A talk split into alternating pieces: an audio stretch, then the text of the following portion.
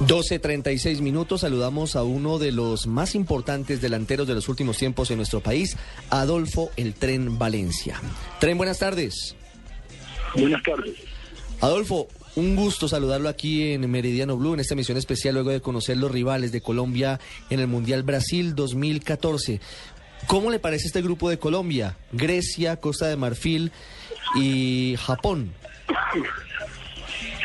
No, me parece que, quedamos en un excelente grupo. Yo veo que con ese trabajo que ha mostrado Colombia día a día en todos los partidos que nosotros nos hemos visto, podemos mirar de que es un grupo de que se puede clasificar eh, muy tranquilo sin, y todos sabemos de que con respecto de todas las otras selecciones, que pues un mundial es otra cosa, ¿no? Pero de igual manera tenemos buenos jugadores, los jugadores cada día están aprendiendo en sus equipos y, lo que queremos es que ninguno de esos muchachos se logre lesionar para que podamos tener un equipo contundente en el mundial. Yo creo que esa es la expectativa que, que tenemos todos los colombianos.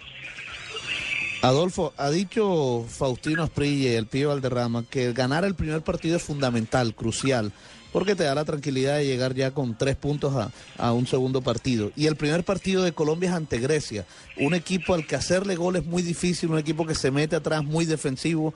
¿Cómo ve las posibilidades de Colombia en este grupo?